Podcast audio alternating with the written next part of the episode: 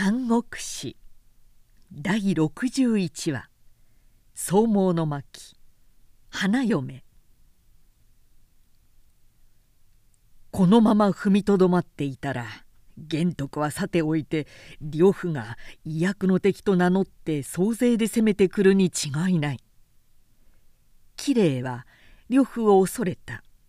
なんだか呂布に一杯食わされた気もするが彼の太い神経には全く圧迫されてしまった。やむなく綺麗は兵を引いて淮南へ帰った。彼の口から司祭を聞いて角度したのは演術であった「キャッツどこまで図太いやつかそこが知れん。莫大な代償を受け取っておきながらよくも劉備をかばい立てして無理押しつけな和睦など報いよったな。虫が収まらない。演術。堪忍を破って。この上は世が自身で大軍を進め。助手も勝敗も一挙に蹴散らしてくれん。と礼を発せんとした。綺麗は自己の不面目を深く恥じていたがいけません。断じて迂闊には。といさめた。呂布の勇猛は天下の定評です。言うのみかと思っていたらどうして基地も防災もあるのには呆れました。それが女子の血のりを占めているのですから下手に出ると代表を損じましょう。というとキャツが北林に番居していては将来ともこの演術は南へも西へも伸びることができないではないか。それについてふと思い当たったことがあります。聞くところによると呂布には年頃の美しい娘が一人あるそうです。小の原か妻女の子か妻女の原子が産んだ愛娘だという話ですからなお都合がいいのです。どうして後藤家にもはや嫁君を迎えてよいご子息が終わりですから婚を通じてまず呂布の心を籠絡するのです。その縁談を彼が受けるか受けないかで彼の後輩もはっきりします。うん。もし彼が縁談を受けて娘をご子息へよこすようでしたら閉めたものです。呂布は劉備を殺すでしょうよ。演術は膝を打って「良い考えだ。良作を献じた褒美としてこの度の不覚は罪を問わずに置いてやる」と言った。演術はまず一生したためてこの度和睦の労を取られた帰化のご好意に対して満行の敬意と感謝を捧げる。と陰銀な答礼を送った。日を計っそれからわざと二月ほど間を置いてから時に光栄ある帰化と隕石の縁を結んで長く共栄を分かち親睦の上にも親睦を厚うしたいが」と縁談の使いを向けた。もちろんその返事はよく考えた上いずれご返事は当方より改めて」と世間並みな当座の工場であった。先には和睦の仲介へ熱く感謝してきているしそれからの縁談なので呂布は真面目に考慮した。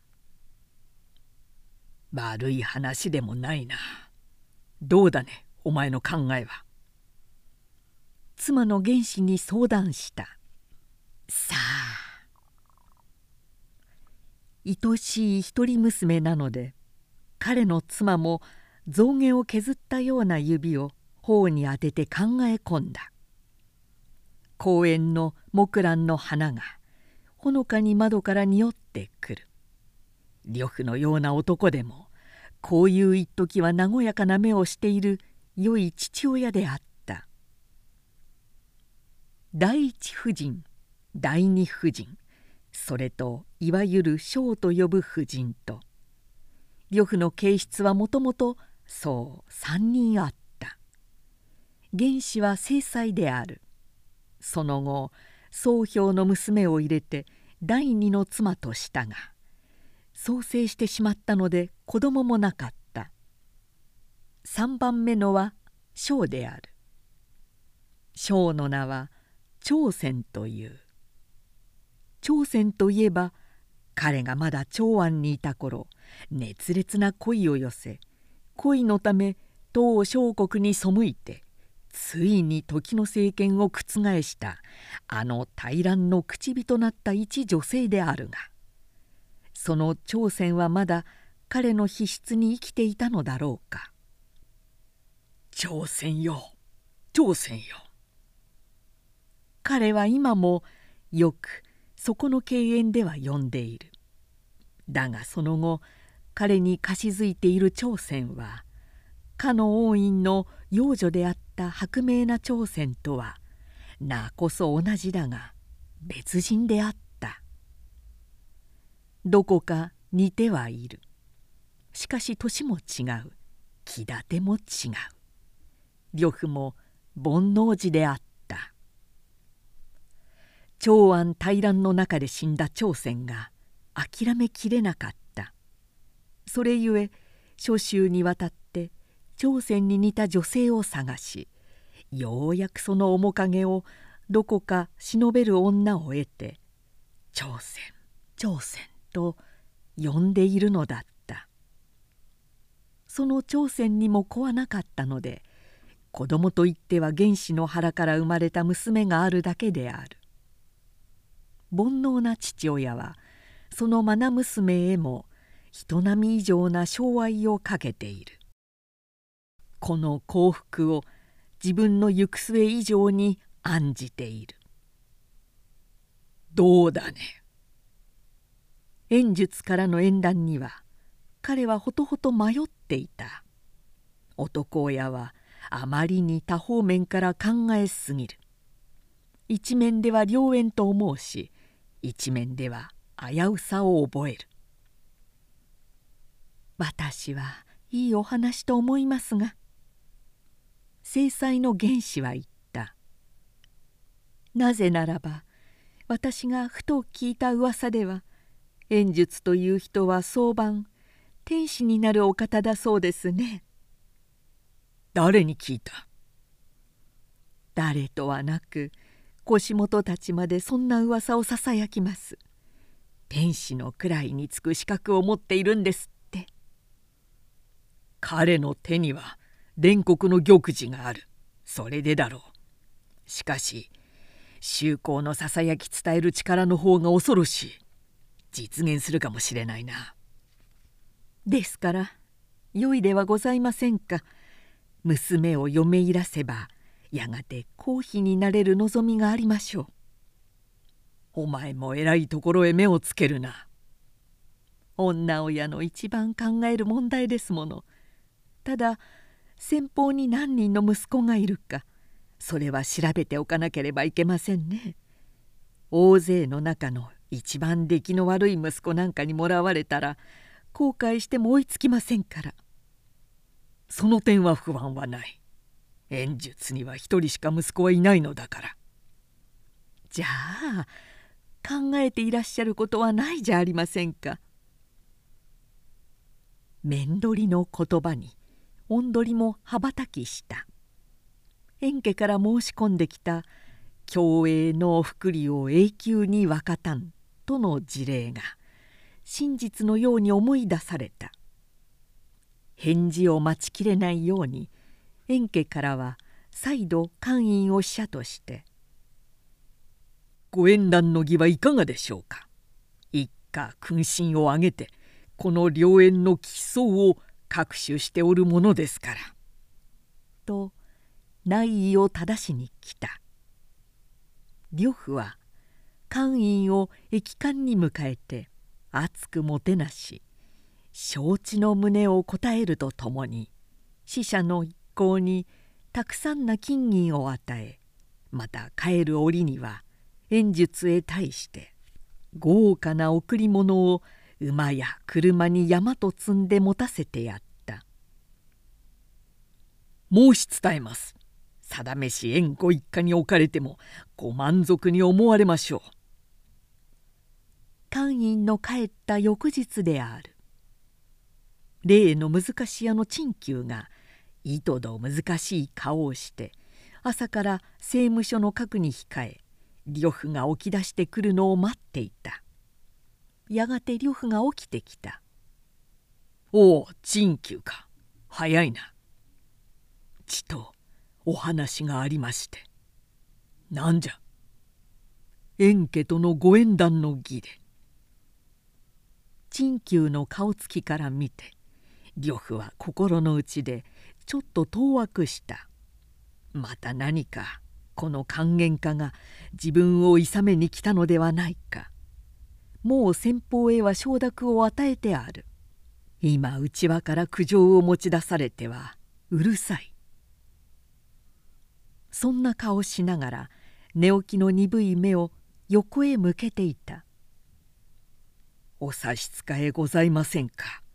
ここで申し上げても」「反対かな？そっちは」「いや決して」陳旧が神戸を下げたので呂布はほっとして「リーンどもが出てくるとうるさい。あの邸へ行こう」核を出て木蘭の下を歩いた。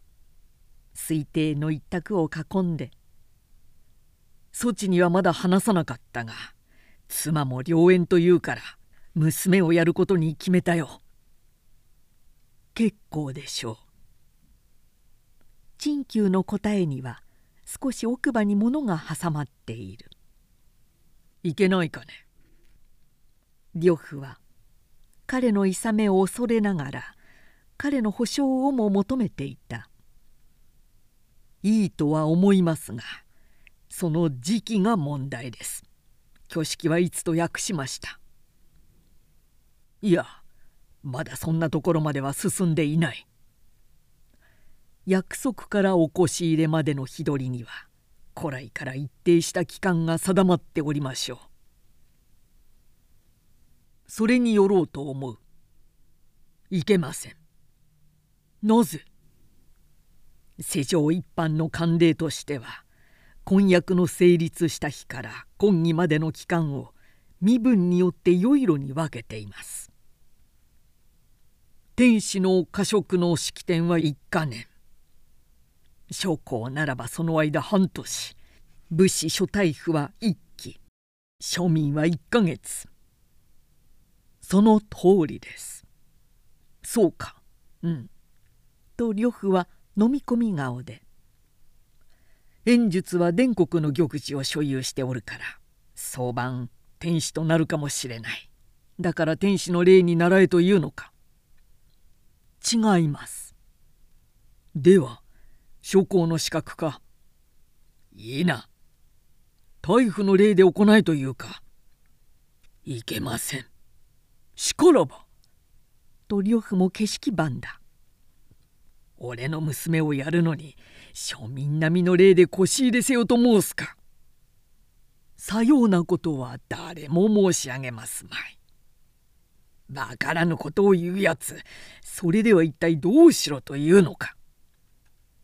ことは家庭のご内地でも天下の優勝たる者は常に風雲を眺めて何事もなさるべきでしょう。もちろん行友並ぶ者なきあなたと伝国の玉璽を所有して富国強兵を誇っているところの円家とが隕石として結ばれると聞いたらこれを呪詛し失死せぬ国がありましょうかそんなことを恐れたらどこへも娘はやれまい。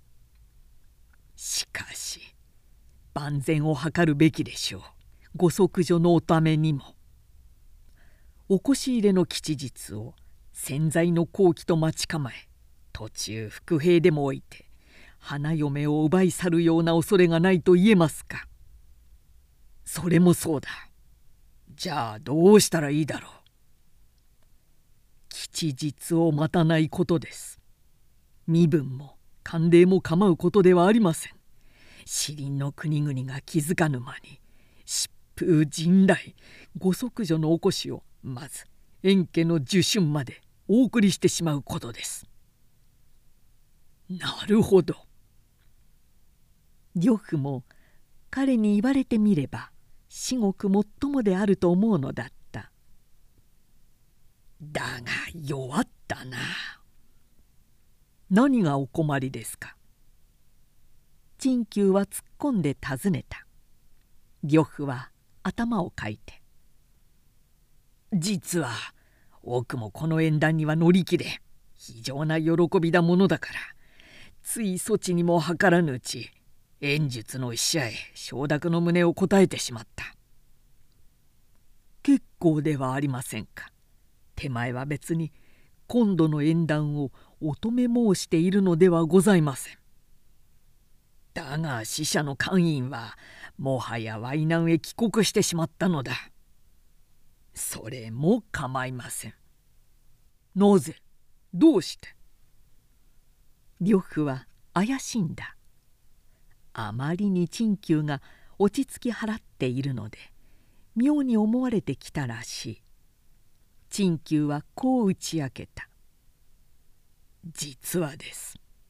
今朝手前一存で密かに官員の旅館を訪問し彼とは内談しておきました」何？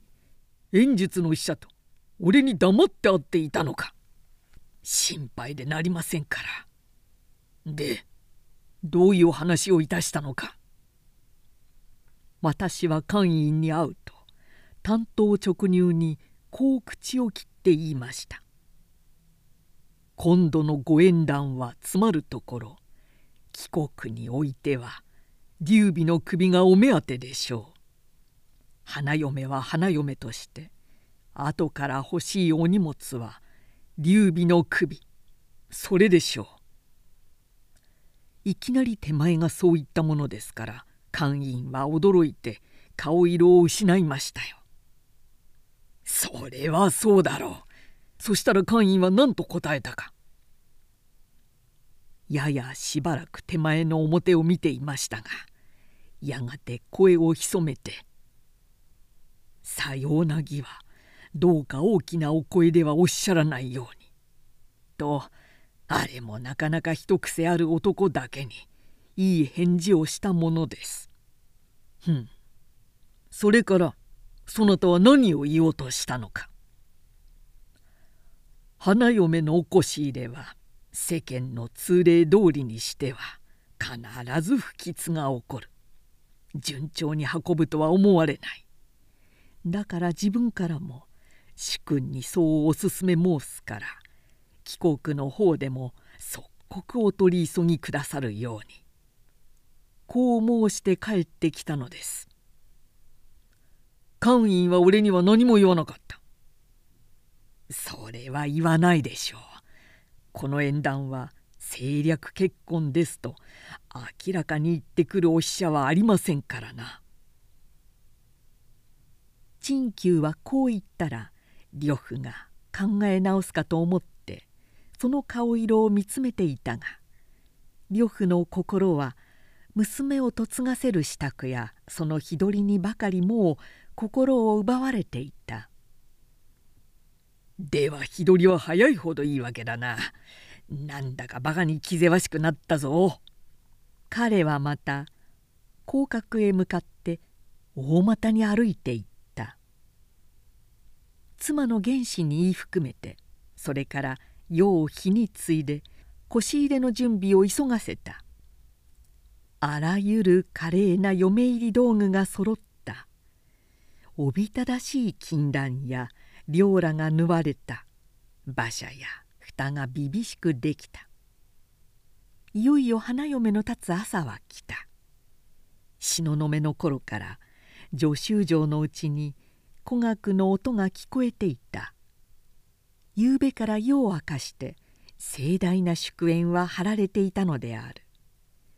やがて鳥の鳴く朝の光とともに城門は開かれ花嫁を乗せた白馬近外の馬車はたくさんな次女児童や偽装した武士の列に守られてまるで紫の雲もたなびくかとばかり場外へ送り出されてきた。陳慶は老齢なので息子の屋敷で病を養っていた。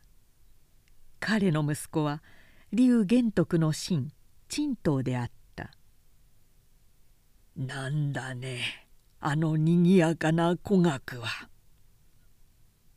病室に貸し付いている駒使いが「ご隠居様にはまだご存じないんですか?」と女囚城を出た花嫁の行列が遠いワイ南へ立ってゆくのを町の人たちが今看護して見送っているのですと話した。すると陳慶は「それは大変じゃこうしてはいられない」と病室から歩み出し「わしを炉に乗せてお城まで連れて行け」と言ってどうしても聞かなかった。陳慶は息を切りながら助手城へ上がって呂布へ目通りを願った。病人のくせに何で出てきたのか祝いなど来ないでもいいのに。と呂布が言うと「あべこべです」陳慶は強くかぶりを振って言い出した「あなたのご臨終もはや近づいたので今日はお悔やみを述べに上がりました」老人お前は自分のことを言っているのじゃないか。いいえ老病の私よりもあなたの方がお先になりました。何をバカな。でも、名数は仕方がございません。ご自分でメイドへメイドへと自然足をお向けになるんですから。不吉なことを申すな、このめでたい吉日に。今日が吉日とお考えになられるのからしてもう死神に疲れているのです。なぜならば今度のご縁談は演術の作望です。あなたに劉備というものがついていてはあなたを滅ぼすことができないためまずご即時を人質にとっておいてそれから劉備のいる勝敗へ攻め寄ろうとする考えなのです。劉備が攻められても今度はあなたも劉備へ加勢はできますまい。彼を見殺しにすることはご自身の手足がもがれてゆくことだとお思いになりませんか？やれやれ是非もない。恐ろしいのは人の名数と演術の巧妙な策略じゃ。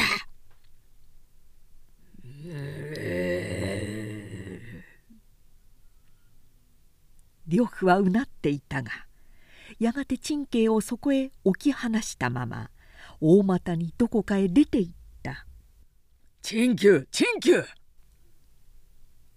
核の外に呂布の大声が聞こえたので何事かと陳旧が詰所から走ってゆくとその表を見るなり呂布は「浅はか者め貴様俺を謝らせたぞ!」と怒鳴りつけたそしてにわかに騎兵500人を定城へ呼んで「姫の腰を追いかけてすぐ連れ戻してこい。腰入れは中止だ!」と言い渡した。呂布の村木はいつものことだがこれには皆泡を食った。騎兵隊は即刻砂煙上げて花嫁の行列を追った。呂布は書面をしたためて「昨夜から急に娘が美容で寝ついたので腰入れの儀は当分の間延期とご承知願いたい」と演術の方へ早馬で使いをやった。病人の陳慶老人はその夕方まで城内にいたがやがてとぼとぼ炉の背に乗って我が家へ帰りながらああこれでせがれのご主君の危ないところが助かった」とまばらなひげの中で一人つぶやいていた。